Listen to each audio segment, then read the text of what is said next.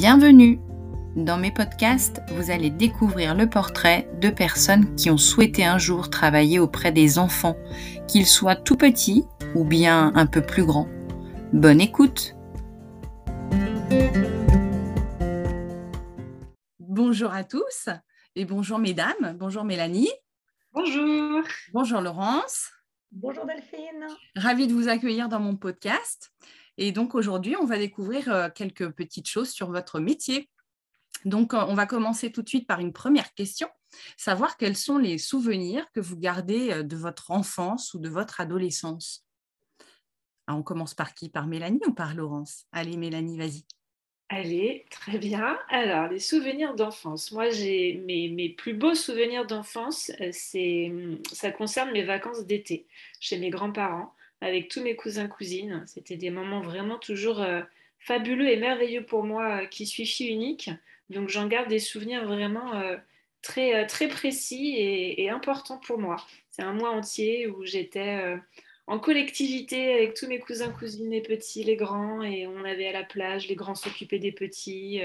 J'ai des, souvenirs d'odeurs, de pâtisserie de ma grand-mère, les, tout ce qui est bricolage, euh, elle nous occupait toujours beaucoup. Euh, elle m'a appris à broder, à coudre, à la peinture. J'ai des souvenirs fabuleux euh, d'été. Voilà, moi c'est ça. Mon souvenir d'enfance, c'est mes vacances d'été à la mer chez mes grands-parents. Chouette ça, super. Et toi, Laurence? Ben, moi, j'étais, j'ai aussi des super souvenirs d'été et de, et de cousins et d'une liberté que, on nous laissait une liberté absolument incroyable tant qu'on était euh, à l'heure au repas avec les mains propres. Ça, c'était la règle. Il fallait laver les mains et être à l'heure à table. Mais pour le reste, je crois qu'il n'y avait pas une seule autre règle. Du coup, on la respectait. Et, j'étais une petite fille qui, aimait beaucoup euh, lire. J'ai passé beaucoup, beaucoup mon enfance dans les livres et qui aimait beaucoup euh, courir, grimper aux arbres, nager, faire du vélo. Donc, j'ai vraiment eu l'impression d'avoir une enfance à la fois dans mes propres activités et dans les activités du euh, Club des Cinq, euh, du Clan des Sept, de, de Fifi Brindacier. Enfin, j'ai vécu euh, beaucoup de, beaucoup de vies très héroïques pendant, pendant très très longtemps. Et je lisais de manière extrêmement éclectique. Je pouvais lire à 10 ans, je pouvais aussi bien lire des bouts de l'Odyssée que lire Oui Oui, parce que j'étais tombée sur un Oui Oui. Je lisais tout ce qui me tombait sous la main, des choses de mon âge, des choses pas, de mon âge, et, et j'adorais ça. Voilà. Et l'écriture aussi déjà ou pas?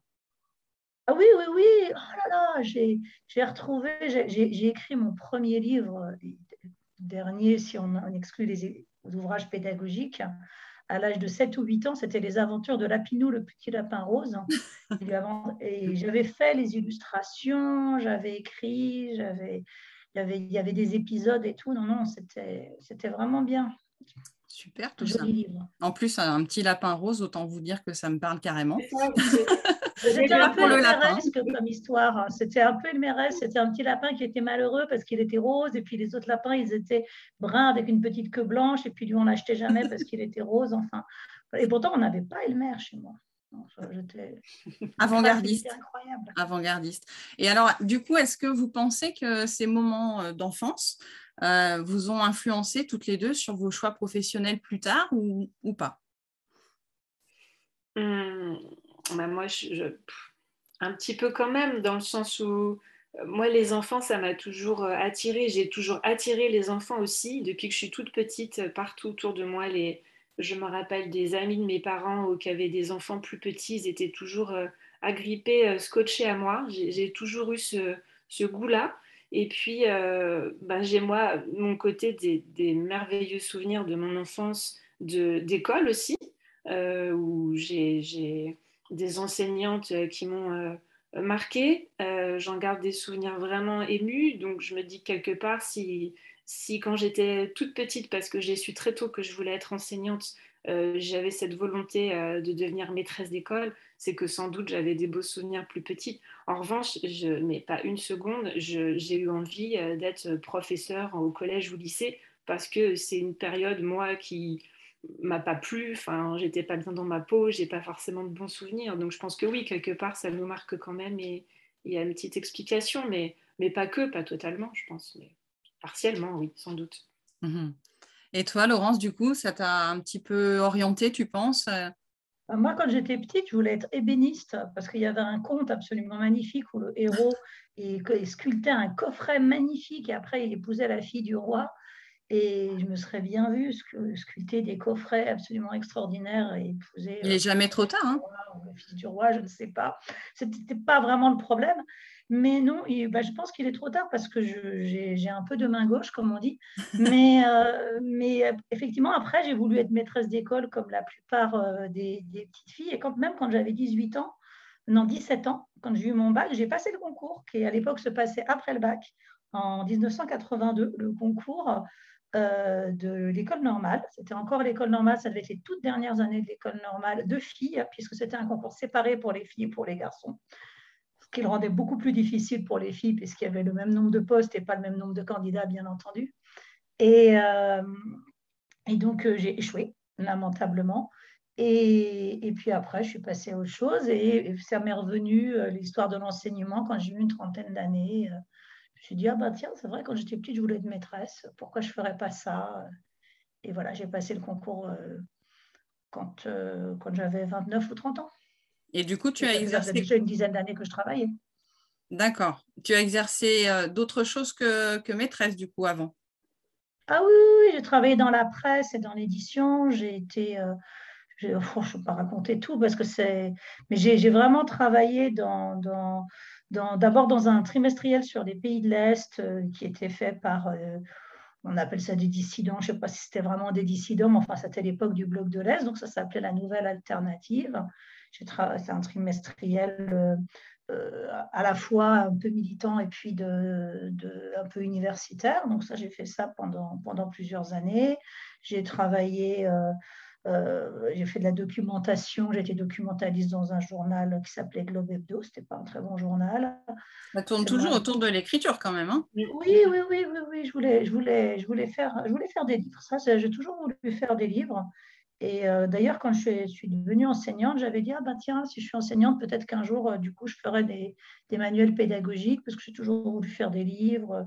J'ai même un diplôme de secrétaire de rédaction maquettiste du Centre de formation et de perfectionnement des journalistes, l'école de la rue du Louvre. J'ai passé ça en alternance quand j'avais, je sais pas, 22, 23, 24 ans, enfin quand j'étais très jeune. Et j'ai fait ça, j'avais un contrat de qualification, on pouvait faire des, des contrats en alternance, donc j'ai des diplômes tout à fait étonnants. Euh, voilà. C'est diversifié tout ça. Et du coup, toi, Mélanie, tu as exercé combien de temps en tant qu'enseignante? Alors moi, je disais, j'ai toujours voulu être maîtresse d'école, donc j'ai grandi avec cette idée-là, j'ai fait mes études avec cette idée-là, donc j'ai eu mon baccalauréat, euh, j'ai fait une licence de sciences économiques en me disant, si jamais tu changes d'idée entre-temps, ça te permettra un panel, enfin, des possibilités euh, autres derrière. Et après, j'ai fait l'UFM, donc pour être professeur des écoles. Donc, euh, bah, je suis devenue professeure des écoles, j'avais 22 ans, juste après mes, mes 5 ans d'études. Et j'étais euh, enseignante, euh, je crois que j'avais 18 ans d'ancienneté quand je me suis réorientée, que j'ai commencé à songer à autre chose.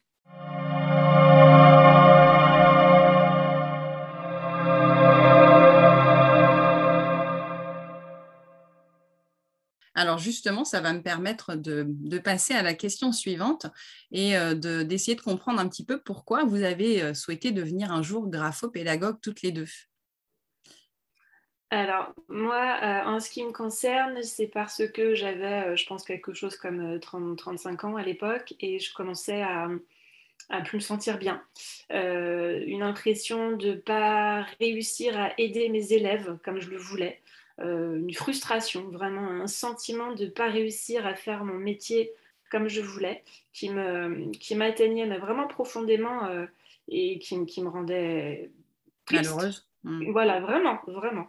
Et je me disais, euh, tu, tu, es trop jeune pour subir encore comme ça ce système qui ne te convient plus forcément. Je, je, c'est pas possible de finir sa carrière comme ça. Je, me voyais m'éteindre à petit feu, vraiment. Euh, donc j'ai réfléchi à ce que je pouvais faire. Je, voulais rester au contact euh, des enfants, ça c'était une, certitude. Je voulais pas changer euh, radicalement d'univers, on va dire. et puis donc j'ai commencé à me, à me renseigner sur différentes choses. J'ai pensé à passer le concours d'orthophoniste, par exemple, entre autres.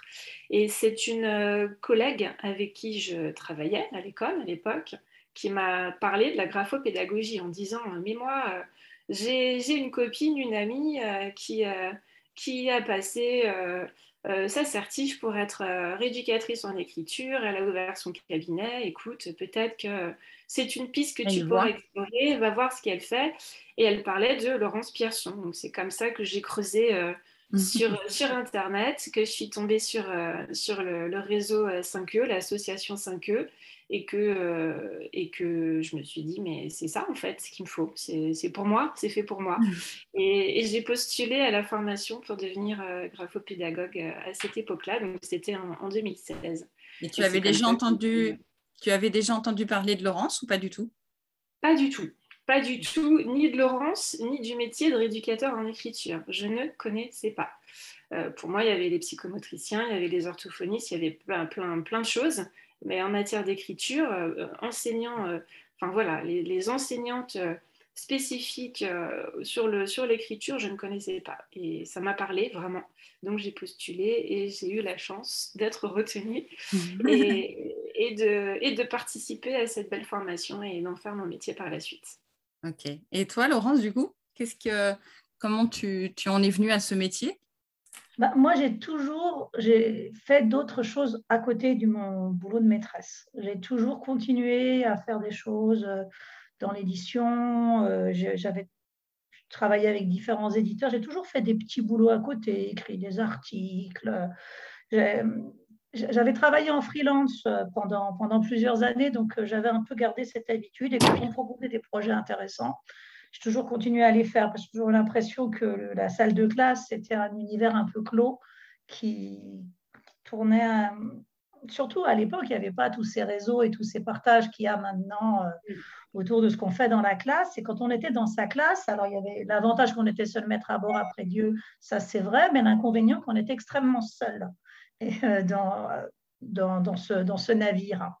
Et effectivement, euh, il y a eu une des années où ça ne s'est pas très bien passé et où j'ai surtout ressenti une immense frustration, d'avoir un, sentiment très fort d'impuissance, sentiment d'avoir d'être face à une institution qui était euh, sourde et aveugle à certains problèmes, qui, qui, se voilait la face. on ne parlait pas encore à l'époque de pas de vague, mais ça existait déjà bien.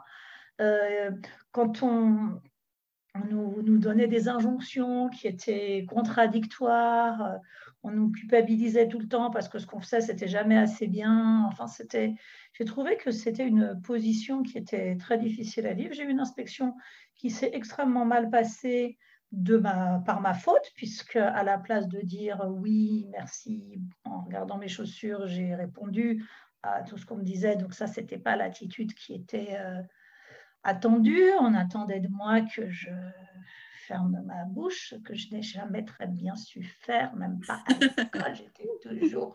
J'avais des bonnes notes, mais j'étais toujours punie pour bavardage. Donc euh, voilà, fermer ma bouche, c'est pas à cet âge-là que je l'ai appris. Et il y a un moment où je me suis dit. Euh, bah, il faut que, faut que je change et puis surtout, il faut que je sorte de ce carcan, du carcan de... Alors, j'avais j'étais bien dans ma classe. Vraiment, j'étais bien dans ma classe avec mes élèves, ça se passait bien. J'ai, je ne veux pas dire que c'était génial tous les jours, mais vraiment, j'avais des bonnes relations avec mes élèves, avec les parents d'élèves plutôt bien aussi. Mais c'est l'institution qui devenait pesante et ce sentiment d'impuissance en se disant à chaque fois que je voudrais changer quelque chose, il y a, une espèce de, de, de force d'inertie absolument invraisemblable. Voilà donc, je me suis c'est le moment où j'ai commencé à aller sur les réseaux sociaux d'enseignants, à rencontrer d'autres enseignants qui se posaient des questions aussi. C'était le moment des forums, c'était pas Facebook, c'était les forums. J'ai commencé à discuter avec des gens qui n'habitaient pas forcément euh, en bas de chez moi. Et euh, il y avait une liberté de ton qui n'était pas la même qu'en salle des maîtres. Et je me suis rendu compte qu'il y avait des gens euh, qui pensaient des tas de choses très intéressantes, mmh. qui avaient des tas de vues pédagogiques très intéressantes. Et j'ai découvert aussi que ces problématiques d'écriture, qui étaient des choses que moi j'étais nulle pour l'enseignement de l'écriture, donc j'avais un peu honte, je me disais, mais mes élèves écrivent comme des chats, euh, pourquoi est-ce que je m'y prends si mal? Mes enfants, perso, écrivent comme des chats, je ne comprends pas pourquoi. Et, puis là, j'ai rencontré des gens qui s'intéressaient à la question de l'écriture. Et j'ai rencontré donc Daniel Dumont qui a créé la rééducation de l'écriture en France et qui proposait des formations pour devenir éducateur d'écriture Daniel Dumont. Donc après avoir beaucoup hésité, j'ai fait une de ces, formations parce que ça m'intéressait et puis ça a répondu à pas mal de questions théoriques. Mais comme c'était une formation uniquement théorique, ça n'a pas répondu à mes questions euh, pratiques de mise en œuvre. Voilà, donc du coup, je ne me suis pas lancée. Et puis après ça, des filles avec qui j'avais fait la formation, qui, elles, s'étaient lancées, m'ont dit, mais si, tu vas voir, c'est très intéressant, viens voir comment on fait, nous, au cabinet. Donc, je suis allée les voir. Et là, euh, une fois qu'il y a eu ce ministrage pratique auto-organisé, quand j'ai vu faire, là, j'ai compris. Parce que la théorie, moi, ça me... Ça reste de la théorie, oui. J'ai besoin de voir faire. Et donc, euh, finalement, j'ai ouvert mon cabinet en septembre 2012, c'est-à-dire presque un an après avoir fini ma formation. J'ai fini en novembre 2011. Et je me suis dit, bon, je vais ouvrir, on, verra bien ce que ça donne. Et là, j'ai été très étonnée, vraiment la première surprise par l'ampleur des besoins. Et là, j'ai compris que ma honte était mal placée. Le fait que j'avais honte de ne pas savoir écrire, apprendre à écrire à mes élèves, était pas légitime. Enfin, j'avais pas de raison d'avoir honte parce qu'en fait, j'avais eu aucune formation, 0 heure, 0 minute à l'UFM sur cette question. On m'avait jamais expliqué comment m'y prendre. On m'avait donné, pas donné d'ailleurs, laissé me procurer comme j'ai pu des outils qui n'étaient pas forcément très bien faits et très adaptés. Et quand j'ai appris comment ça marchait, quand on m'a expliqué comment ça marchait d'un seul coup, j'ai pu enseigner correctement l'écriture dans ma classe et voir que ça se passait tout à fait euh, différemment. Et je me suis rendu compte que le problème, ce n'était pas moi, c'était l'enseignement en France de l'écriture. Quand je dis en France, c'est probablement plus vaste que ça. Et donc, ça m'a rassurée déjà sur mes propres euh, compétences parce qu'on se sent toujours mauvais dans ce métier. Et puis, euh, je me suis rendu compte aussi qu'il y avait des besoins extrêmement vastes et finalement, euh, c'était plus possible de, à la fois de faire la classe et d'ouvrir le cabinet. Donc, j'ai démissionné l'éducation nationale pour m'y consacrer à plein temps. Et voilà, c'est comme ça que depuis 2014, depuis le 1er septembre 2014, ça fait sept ans, je, je suis euh, graphopédagogue à plein temps. Le terme de graphopédagogue, on, on l'a forgé un petit peu plus tard, parce que rééducateur de l'écriture, quand on parlait de rééducation, les gens entendaient quelque chose de médical. La rééducation, vous êtes blessé, vous faites de la rééducation avec un kiné, vous avez un problème de parole, vous rééduquez votre parole avec un orthophonie. Ce sont des professions médicales et nous, on n'est pas euh, euh, du tout, euh, on n'est pas du tout dans le médical, on est dans le pédagogique. Mmh. Donc ce grapho pour l'écriture et pédagogue pour bah, l'enseignement. Voilà, nos enfants, je leur dis la vérité, je suis juste une maîtresse d'écriture, c'est tout. L'objectif principal, c'est de leur réapprendre à écrire correctement, à utiliser leurs outils. Euh, je sais pas si vous C'est de retrouver de l'aisance, c'est ça. Alors les, les causes sont, sont multiples, hein, mais ça s'adresse aussi bien aux, enfants donc en, âge scolaire, hein, je parle l'école primaire, euh, qui, euh, qui souffrent au quotidien parce qu'ils ne sont pas lisibles hein, par leurs enseignants, et il y en a plein que ça atteint quand même, au niveau de l'estime de soi, etc. C'est pas sans conséquence.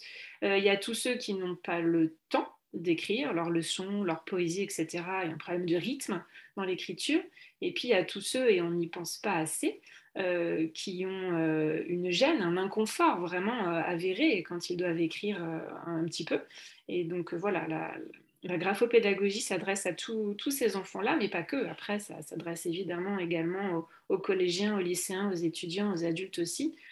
pour les mêmes raisons. Alors, plus, on avance en âge, les jeunes adultes qui viennent nous voir, c'est vraiment parce que ils ne se sentent pas bien avec une écriture qu'ils n'assument pas ou, qu'ils jugent euh, euh, parfois pas en adéquation avec euh, leur caractère, leur personnalité, leur, métier, etc. en ce moment, j'ai par exemple, une, je pense à une, une jeune psychologue qui vient me voir parce que bah forcément, quand elle est en, en rendez-vous, elle est face à son patient avec son petit bloc-notes sur les genoux. Elle doit prendre des notes pendant une heure. Euh, et, en fait, elle n'arrive pas à se relier derrière et elle a, elle a, fatigue, elle a mal, mal au doigt, mal au poignet, partout. Elle me dit, mais moi, ça m'empêche d'exercer mon métier. C'est vraiment une, une, réelle gêne au quotidien. Donc euh, voilà, la, graphopédagogie, c'est pour, euh, pour toute personne qui, qui souffre On va peut-être vous envoyer quelques médecins, c'est possible, non? On nous pose souvent la question, mais figurez-vous que je crois qu'aucune de nous euh, n'a déjà eu un médecin euh, dans son cabinet. Les médecins ne viennent pas, pas à nous. Après, heureusement pour les pharmaciens, ils tapent de plus en plus leur, euh, leur prescription, leur ordonnance. Donc finalement, et voilà, ils ont un et ils tapent, ils tapent les ordonnances. Et alors, si jamais on... Pardon, cette histoire d'écriture de médecin au-delà du gag, ça prouve quand même une chose. Pourquoi est-ce que les médecins écrivent mal? Parce que les étudiants en médecine sont soumis à une pression au niveau du temps qui est absolument hallucinante.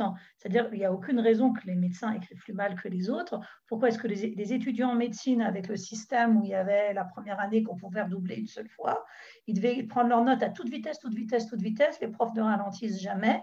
Et, ils ont des écritures qui étaient parfaitement normales à la sortie du bac, qui se dégradent, qui se déstructurent avec la rapidité. Et c'est quelque chose qui est induit. Et donc, effectivement, quand on demande aux gens d'écrire à une vitesse qui n'est pas une vitesse naturelle, qui n'est pas une vitesse normale, quand on demande aux gens euh, d'écrire à 200 lettres par minute, alors que normalement, on ne peut pas écrire au-delà de 130 lettres par minute, et eh bien forcément, ça, cette pression qu'on a mise sur euh, des jeunes étudiants a des conséquences euh, effectivement sur l'écriture manuscrite. Donc, effectivement, les médecins tapent maintenant leurs ordonnances et c'est, et c'est préférable parce que euh, bah parce que c'est pas du tout drôle quand une erreur de prescription a des, des conséquences euh, sur la santé, enfin une erreur de lecture de la prescription. Mais, mais c'est vrai que cette histoire d'écriture de médecin, on nous en parle souvent, c'est pas un hasard, c'est pas parce qu'on écrit mal qu'on devient médecin. C'est pas ça le processus. Des formations liées, oui, c'est, c'est vrai. C'est vrai. Alors, si, euh, des personnes qui nous écoutent euh, souhaitent devenir un jour graphopédagogue, quel parcours scolaire doivent-elles suivre? Qu'est-ce qu'on fait quand on sort du bac, par exemple? Alors ça, c'est une question qui se posera peut-être un jour. Pour le moment, euh, la graphopédagogique, telle qu'on l'enseigne à l'association 5E, est une formation qu'on ne propose que sous forme de reconversion. C'est-à-dire que euh, nous, on a des gens qui viennent de divers, euh, horizons, mais qui euh, sont tous des gens en reconversion professionnelle.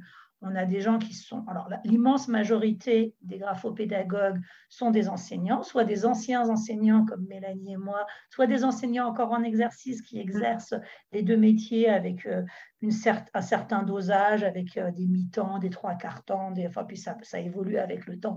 Généralement, la bascule vers la graphopédagogie prend plusieurs années à faire, mais ça dépend des gens. Mais euh, on a aussi des gens qui viennent d'autres métiers. On a quelqu'un qui, qui, euh, qui, vient des ressources humaines. On a une jeune femme formidable qui était graphiste. On a euh, des gens qui sont venus de... Des ressources humaines. Il y a vraiment hmm? différents... Dans les ressources humaines... oui, les ressources humaines, c'est ça je, pensais, euh, on, a une infirmière là qui est en, qui est en reconversion. Enfin bon. Traductrice aussi, je crois. Une traductrice, oui, tout à fait. Donc en fait, on, a des, des, gens qui, qui, ont déjà une expérience professionnelle parce que notre formation n'est pas une formation qui dure trois ans où on prend les gens en charge. On ne prend que des gens qui ont déjà une expérience professionnelle. Donc en gros, ils savent travailler, qui savent ce qu'ils veulent ou ce qu'ils veulent plus ou ce qu'ils veulent pas et qui ont déjà acquis dans leurs expériences professionnelles précédentes des compétences qu'ils vont pouvoir réutiliser dans la graphopédagogie. D'accord. Je donne toujours l'exemple de la personne, par exemple, qui était graphiste. Elle manquait d'expérience pédagogique par rapport à toutes celles qui étaient enseignantes, mais je peux vous dire que quand il a fallu euh, que toutes les anciennes enseignantes euh, qui avaient été fonctionnaires pendant 20 ans euh, créent leurs, leurs, entreprises et se mettent à, gérer ce que c'est que de travailler en indépendant, ben là, elle avait une certaine longueur d'avance sur elle parce qu'elle, elle était en indépendante depuis des années. Et donc, cette partie-là du boulot, elle savait le faire et c'est une partie à laquelle on ne pense pas. Mais au niveau de la posture professionnelle, c'est essentiel. Donc, OK, elle a dû se mettre à niveau en pédagogie, mais les autres ont dû se mettre à niveau en entrepreneuriat. C'est bien, il en faut pour tout le monde en même temps, c'est pratique. Ça. Mais alors, prendre quelqu'un de 18 ans à la sortie du bac, euh, peut-être que ça se fera un jour, hein. peut-être qu'il y aura un jour des écoles un peu plus euh, structurées que les nôtres qui existeront. On prendra vraiment des jeunes qui sortent du bac euh, avec une formation sur plusieurs années, mais pour le moment, ce n'est pas à l'ordre du jour. D'accord.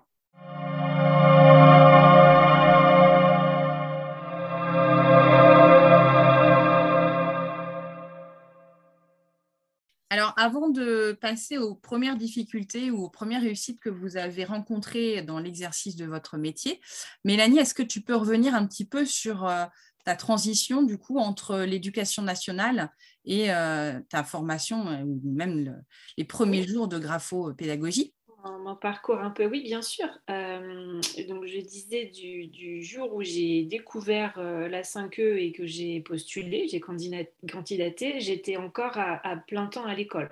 Le gros avantage de cette formation, et c'est ce qui m'avait euh, attiré aussi, ce qui m'avait plu, c'est que c'était complètement compatible avec mon métier de prof des écoles euh, à plein temps à l'école. Euh, donc en 2016, j'ai entamé la formation pour devenir graphopédagogue. Euh, tout, c'est sur les vacances scolaires, euh, les week-ends, les stages euh, sur nos temps libres, clairement. Très intensif. donc, très, une année très intensive, ça c'est sûr, mais très enrichissante aussi, et puis donc parfaitement compatible avec un métier de prof des écoles à l'école à plein temps, je le répète. Et à l'issue de cette formation, j'avais demandé un mi-temps que j'ai obtenu en bataillant un peu sur recours, hein, de mémoire. Euh, et je me disais, bah voilà, j'ai quand même un filet de sécurité, je continue l'école à mi-temps et parallèlement, j'ouvre le cabinet et puis bah, je, vois un peu euh, comment, comment j'arrive à le développer, euh, la manière dont ça fonctionne, etc. Et puis à l'issue de cette année de mi-temps, j'ai demandé une disponibilité pour création d'entreprise ce qui me laissait deux ans. À l'issue des deux ans, soit je réintégrais euh, l'éducation nationale, soit euh, bah, je démissionnais. Et euh, pendant cette première année de dispo, j'ai eu la chance de, de travailler euh, comme collaboratrice au sein du cabinet Écriture Paris chez Laurence Pierson. Euh, une collaboratrice. Moi, je me lançais, enfin voilà, j'avais demandé ma dispo et euh, je voulais, j'aspirais vraiment à, à, pouvoir développer la graphopédagogie et un jour quitter l'école. Donc, j'ai eu cette chance extraordinaire de travailler un an à Paris, deux jours par semaine chez Laurence ça a été très enrichissant parce que bah, à Paris, il y y a beaucoup d'étudiants. Enfin, j'ai vu plein, un public vraiment très diversifié.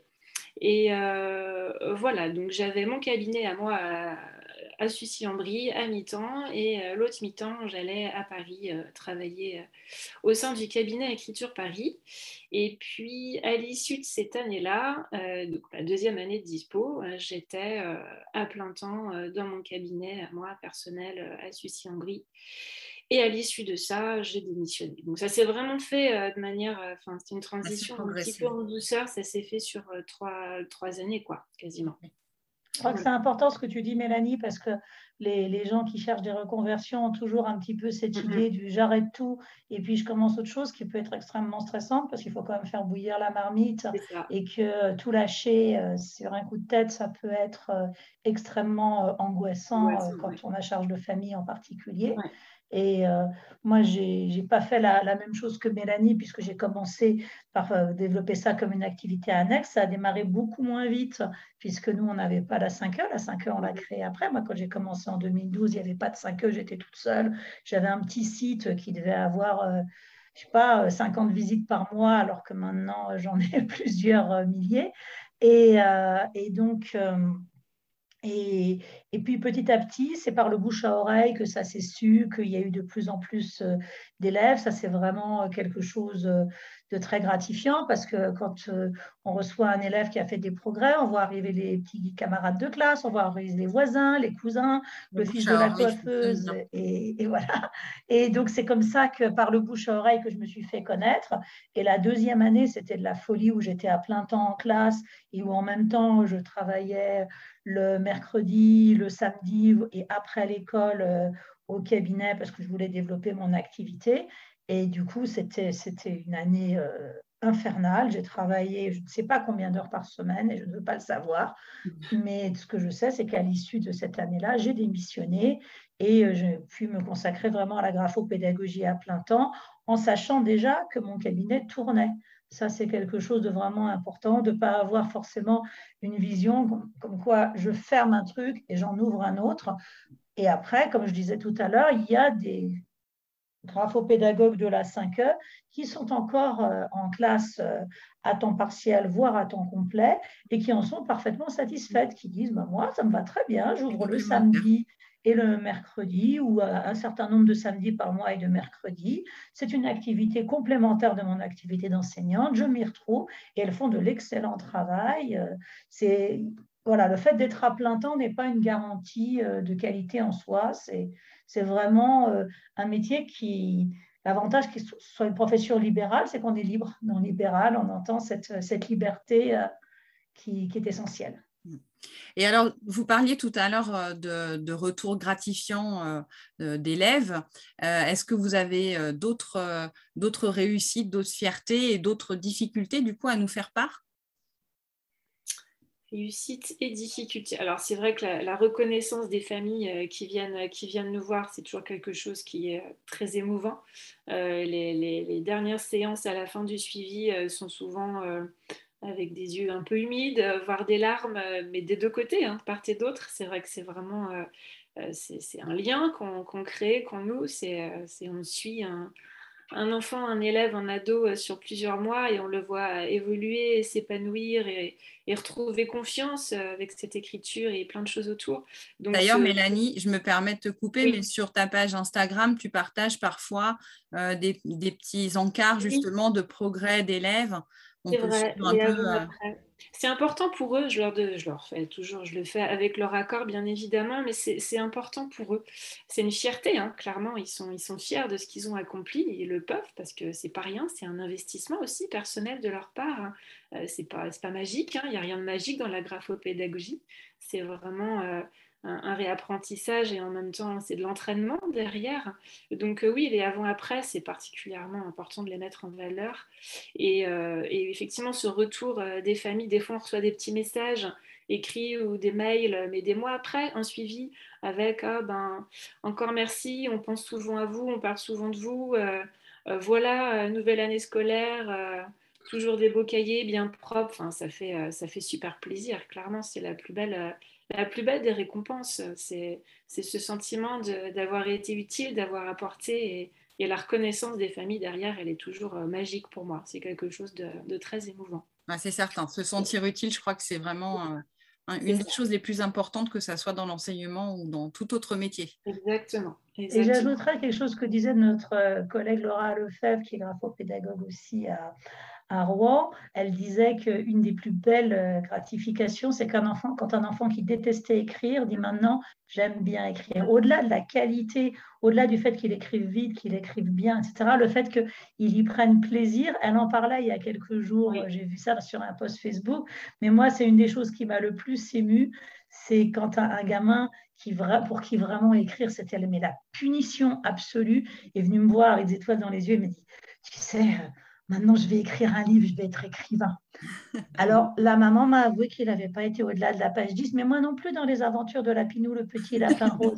C'est pas grave. L'important, c'est d'avoir découvert. L'envie. Au moins, un enfant qui découvre le plaisir d'écrire parce qu'il a plus mal à la main, parce qu'il est plus en train de se prendre la tête à savoir comment il forme ses lettres, parce que ça va vite, ça va bien et qu'il commence à y avoir un lien entre sa main et sa pensée. Pour moi, ça, c'est vraiment la plus belle des réussites j'aimais pas et maintenant j'aime. Et ça, c'est ça, c'est magique. Je comprends. J'ai une maman qui me disait que depuis que son enfant s'était vraiment réconcilié avec son écriture, elle retrouvait des petits mots partout. Il lui laissait des ah, petits mots dans toute la maison, mais je, trouve ça vraiment, enfin, c'est fabuleux, quoi. et les cartes postales. Cet été, j'ai reçu des cartes postales encore de très appliquées de je suis en vacances à tel endroit. voilà. Regarde, je, m'applique. on, voit, il n'y a pas de faute. Donc, on voit que la maman a fait un modèle et tout. Et ils écrivent avec leur plus belle écriture pour m'envoyer une carte postale. Et l'écriture qui sort du scolaire, du coup qui est les petits mots que les petits mots pour le maman, la petite carte postale, c'est une écriture qui a du sens. C'est pas une écriture, c'est pas un exercice, c'est pas un entraînement, c'est un mode d'expression. Et ça, je pense que rendre à l'écriture sa place de mode d'expression, c'est essentiel. Les enfants voient ça comme une corvée scolaire, et, je pense que là, il y a quelque chose qui a, qui a vraiment loupé et qu'on on fait de la réparation, on répare euh, beaucoup de, de parcours euh, autour de ça, et ça, c'est c'est vraiment formidable. Bon, mais vous me parlez que des, réussites, mais il doit y avoir des choses un peu plus difficiles quand même de temps en temps. Ah oui, ma pauvre dame. Euh, moi, je dirais que c'est tout ce qui touche le, côté libéral de l'activité, justement, surtout comme moi, euh, j'ai été enseignante pendant des tas d'années avant, je n'ai fait que ça, donc j'étais vraiment fonctionnaire, etc. le, côté, je me rappelle la première journée où euh, où j'ai eu, euh, par exemple, euh, trois rendez-vous qui ne sont pas venus, parce que les lapins, ça fait partie aussi du, métier hein, dans l'activité. Les lapins roses ou les lapins Les lapins, non, ils ne sont pas roses ceux-là, ils sont plutôt noirs, noirs, noirs, rouges, ils font, ils font rarement plaisir ceux-là. et puis au départ, c'était les, bah, les, les, les, enfants qui, qui abandonnaient. Euh, on le prend toujours un peu personnellement. On se dit mais pourquoi? Qu'est-ce que j'ai pas fait? Qu'est-ce que j'ai mal fait? Mmh. Voilà, c'est plus ça pour moi qui a été dur à gérer au début. Et puis après, avec l'expérience, on, s'aperçoit que c'est pas de notre fait. Il y a plein de familles qui vivent plein de situations euh, diverses et variées. Et, des fois, la vie fait qu'ils font des pauses, etc. Et on n'est pas forcément toujours on n'est pas responsable. Mais voilà, au départ, c'est ça moi qui m'avait euh, qui m'avait mis en difficulté. Après, oui, ça reste un, un métier en libéral, donc effectivement avec tout, ce que ça engendre comme contrainte aussi euh, au niveau du libéral, surtout en période Covid, hein, on ne va pas se cacher, c'est vrai que quand le Covid est arrivé, euh, eh ben, c'est forcément pas très serein, on va dire. C'était plus euh, facile avant, quoi. Ben, voilà. Ceci dit, je pas les enseignants. Hein. J'envie pas les enseignants avec le Covid dans les classes. On va se souhaiter que ça passe vite, tout ça. oui, ce serait bien, effectivement, qu'on s'en sorte. Et alors, du coup, euh, il faut certainement euh, des qualités euh, particulières pour être graphopédagogue. Alors, j'imagine déjà de la patience comme en classe, mais pas que.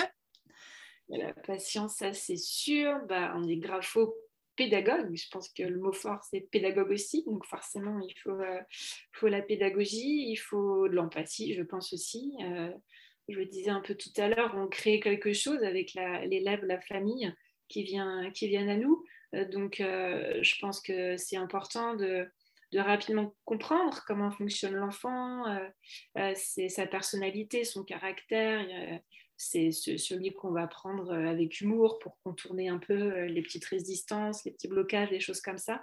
Euh, je pense que c'est important. Ouais. l'empathie, la patience, c'est vrai, tu as raison, l'empathie. L'organisation un petit peu. Voilà, la rigueur aussi, parce que bah, libéral, il faut être rigoureux. Au début, ça ne se fait pas comme ça. Il faut. Est-ce que vous faites des fiches de préparation comme en classe ou pas? C'est quoi oh, Tu as dit un gros mot là. aïe, aïe, aïe, pardon, pardon. Oh là là Mais je pense que ce qui est spécifique à la graphopédagogie et qui n'existe pas dans d'autres métiers qui sembleraient assez proches, c'est que justement, on ne fait pas de, de, de bilan d'état des lieux en début de l'éducation, on ne fait pas de bilan écrit. Alors, bien entendu, on prend quelques petites notes sur l'enfant, on va quand même faire évidemment une fiche avec euh, euh, des informations pratiques et puis quelques petites choses qu'on note. On fait des petites vidéos pour voir comment il écrit, etc. Mais on ne rédige pas un bilan écrit. Et ça, ça me semble quelque chose de très important parce que du coup, comme on n'est pas en train de dresser un état des lieux figé, on peut rentrer immédiatement dans quelque chose qui est plus de la relation et plus de l'empathie. Mm. C'est-à-dire que moi, je vais poser des questions en première séance qui peuvent être, euh, par exemple, qu'est-ce que, qu'est-ce que tu aimes lire?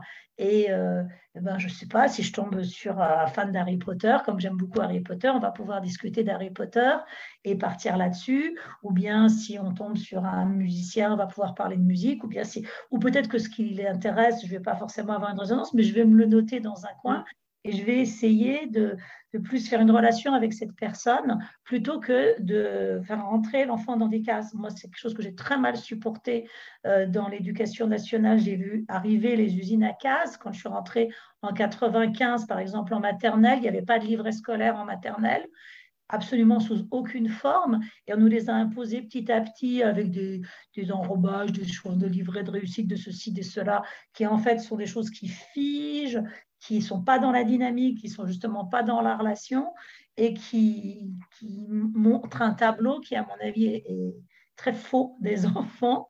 Et, vraiment, cette évaluationnite aiguë est quelque chose qui m'a vraiment fait fuir l'éducation nationale.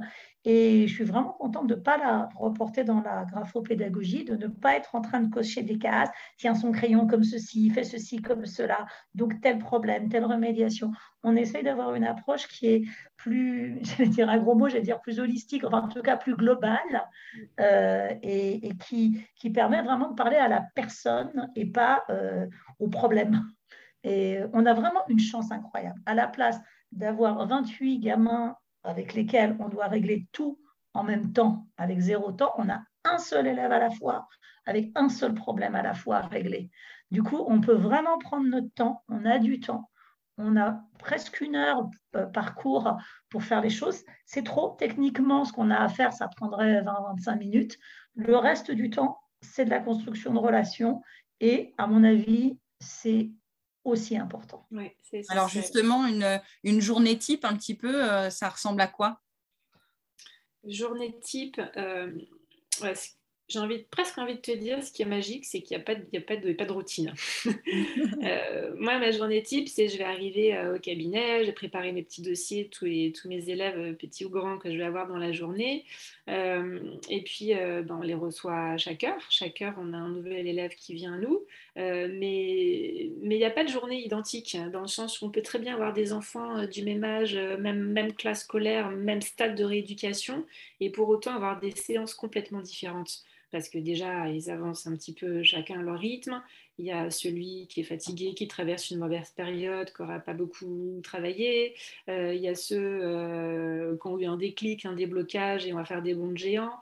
Et puis voilà, ça reste, comme disait Laurence, de, l'humain. Donc dans la relation, c'est très riche aussi. Et il n'y a, a pas de routine. Moi, c'est ce qui, je trouve, rend ce métier magique. C'est qu'on ne voit pas les journées défiler Ceci dit, en mm. classe, on ne les voit pas non plus. Hein. Euh, je me rappelle que ça passait très très vite. Mais il n'y a, y a, pas de, a pas de séance type, il n'y a pas de journée type. Vous recevez en moyenne. Pardon, vas-y. Oui, non, je disais quand même pour répondre à ta question, euh, ce qui ne varie pas, c'est qu'on reçoit donc, euh, nos, élèves toutes les heures, une séance en moyenne 45 minutes, une, une heure.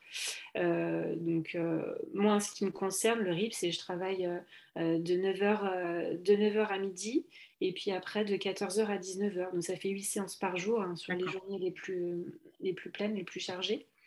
Euh, et puis après, entre midi et deux, on répond au téléphone, parce que moi, souvent en séance, je décroche, mais je prends les coordonnées, je, je rappelle après, entre deux rendez-vous ou entre midi et deux. Donc ça va être traiter les mails, répondre au téléphone. Je suis aussi, euh, comme Laurence, on fait partie de la, la 5E, on est, euh, moi je suis secrétaire de l'association, donc il y a des fois aussi des, des courriers, enfin des, des mails euh, auxquelles répondre. Et puis voilà, ça passe très vite. Forcément. Bien rempli. C'est bien rempli. Et quand on change euh, d'élève comme ça tout au long de la journée, ça passe encore plus vite. Hein. Ça passe très vite. Il y a quand même une chose dont on n'a pas parlé, c'est qu'on reçoit les élèves avec leurs parents.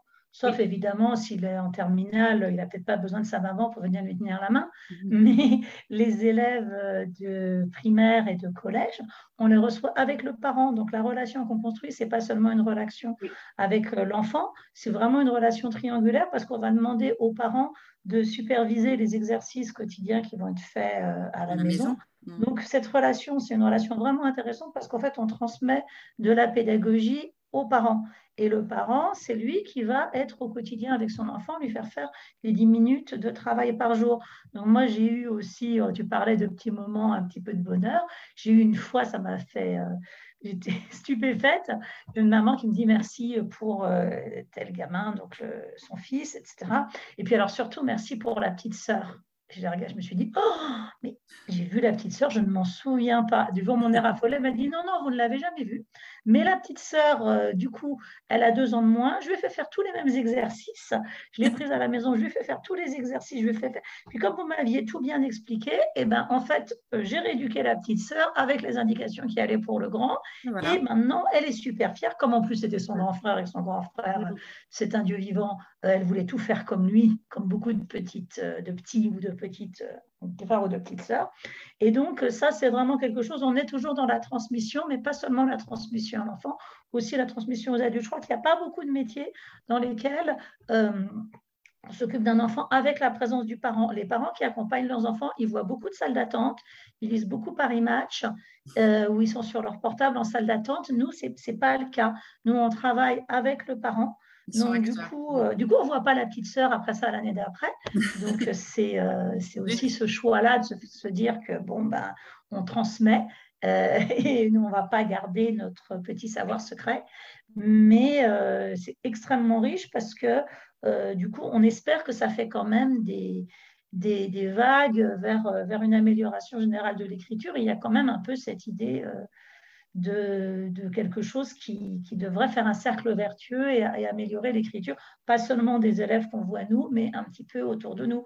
C'est ce qu'on fait aussi quand on met en place des formations pour les enseignants, des choses comme ça. Alors, est-ce que dans, ce métier, vous, avez été amené à faire des choses euh, auxquelles vous ne vous attendiez pas du tout? Ah oui, moi je me suis rendu compte qu'il fallait soigner les bobos. ça, et, je me suis rendu compte que, que, voilà, si, bon rééducateur en écriture doit toujours avoir, euh, enfin, ou graphopédagogue doit toujours avoir une boîte de pansement, un pchit magique et, et, des trucs comme ça, parce qu'en fait, euh, les enfants, euh, surtout petits, quand ils ont un, bobo ou un problème ou un truc quelconque, c'est pas possible. Leur attention ne peut pas être disponible. Donc, tant qu'on n'a pas soigné le truc, soigner avec tous les guillemets qu'on veut, hein, qu'on n'avait pas. Comme à l'école, je suis infirmière. voilà, il faut soigner les bobos, les bobos euh, physiques, et que quand on a trop soif, quand on a trop ceci, il faut pour vérifier qu'ils ont de l'eau. Il faut vraiment veiller. Au... J'avais pas anticipé ce côté euh, mettre l'enfant euh, dans une situation de confort physique qui va le rendre disponible. J'avais sous-estimé cet aspect-là euh, je, m'étais focalisée sur techniquement comment est-ce qu'il doit bouger son pouce. Mais s'il a un bobo au pied, son pouce, il ne le bougera pas. Comme quoi c'est lié en fait. L'être humain est très difficilement saucissonnable, en fait. surtout l'enfant, qui est un être très entier. Et toi, Mélanie?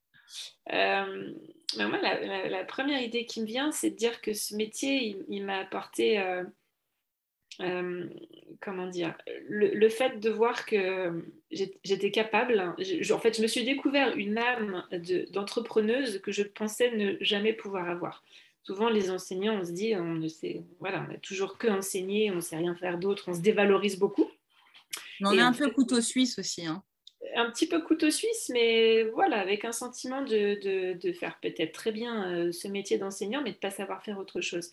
Et bah, quand on se lance dans le libéral, il faut, il faut s'atteler à plein, plein de chantiers à la fois et de voir que j'étais capable, euh, euh, autant qu'une autre, de créer mon site internet, d'ouvrir un cabinet, de le lancer et de me faire connaître et euh, je, me revois euh, décrocher mon téléphone pour euh, prendre contact avec plein de professionnels autour de moi. Où je pense que, je, au départ, je pensais ne pas être capable. Et donc, je me suis découvert des ressources mhm. insoupçonnées, on va dire. La Wonder Woman de la, non, pédagogie.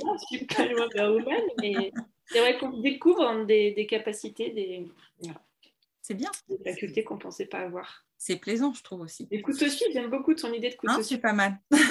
c'est pas mal. Je trouve que c'est un peu, un peu l'image que j'ai euh, du métier d'enseignant. C'est vrai. Alors, notre, petit, euh, notre petite ou grande discussion euh, va bientôt s'achever. Il va falloir qu'on se quitte dans pas longtemps, mais j'ai encore une dernière question à, vous poser. Est-ce que vous auriez un, souvenir, le pire souvenir ou le meilleur souvenir à nous raconter pour terminer tout ça? Alors, tu veux le pire ou le meilleur? Ah bah, c'est, à, vous de me dire. Oh, bah, ah, ah. ah, ça se bouscule le portillon. Moi, je crois quand même que le jour où j'ai reçu la plaque de chocolat personnalisée avec écrit Merci Madame Pierson pour ma belle écriture, je crois que c'est la seule fois de ma vie où j'ai réussi à garder une plaque de chocolat sans la manger. Parce que elle était vraiment trop belle. Donc, si toi qui me l'as offert, tu entends ce podcast, tu te reconnaîtras. Elle est toujours sur mon étagère et je la regarde avec les yeux de l'amour. Oh, c'est beau. Non, c'est vrai que les, petits, les petites attentions, euh, les, les, petits mots, je le disais tout à l'heure, la reconnaissance, euh, c'est quelque chose qui, moi, me, me laisse toujours des, souvenirs euh, merveilleux. Euh, des, petits, des petits témoignages aussi de parents qui disent qu'on a euh, presque sauvé une scolarité ou redonné une deuxième chance à un enfant, c'est quelque chose de, magique. donc c'est vraiment ça, c'est tout ce qui touche à la reconnaissance des familles, le souvenir le plus beau. Et puis dans le pire, j'ai un, un ado que j'ai mis à la porte de mon cabinet. Ça, c'est mon pire souvenir un élève qui était mais vraiment tellement euh, insupportable et désagréable et que je, lui ai dit écoute je je ne te retiens pas. Bon, si tu te reconnais, si tu écoutes le podcast. Et ça, c'est vraiment mon pire souvenir. Alors, tu vois, c'est drôle, Mélanie, parce que moi, je mettrais assez ça dans les bons souvenirs. Ah parce que moi, ça m'est arrivé de mettre à la porte un enfant qui n'était pourtant pas un adolescent. C'était un enfant qui était venu accompagné de sa grand-mère. Et je me suis dit, mais quel bonheur. Je lui ai dit, écoutez, madame, l'enfant était insolent, grossier. Et bon, la, la, dame était débordée, la pauvre. Et je me suis dit, mais quel bonheur extraordinaire. J'ai dit, madame, je ne vous retiens pas vous allez repartir. En, gros, je n'ai pas dit ça comme ça, mais dire quand il sera élevé. Mais, mais en tout cas, je me suis dit, mais quel bonheur, j'aurais pu l'avoir en classe et l'avoir toute l'année et ne rien pouvoir y faire. Et là, j'ai dit, vous ne me devez rien, au revoir. Et j'ai la capacité de mettre cette personne à la porte parce que c'est chez moi. Et donc, moi, je ne mettrai pas ça dans les pires souvenirs. Pour moi, c'était un bon souvenir. Ça arrive de manière extrêmement rare, mais bon souvenir. Quoi, voilà. Oui, c'est propre à chacun. Ça. voilà, chacun est bah, écoutez, je vous remercie énormément pour ce beau moment de partage.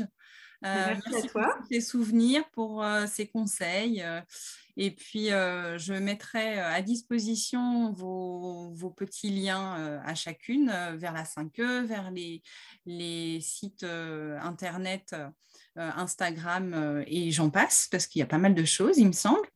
Et puis, ben, on pourra vous écouter très prochainement sur le nouveau podcast.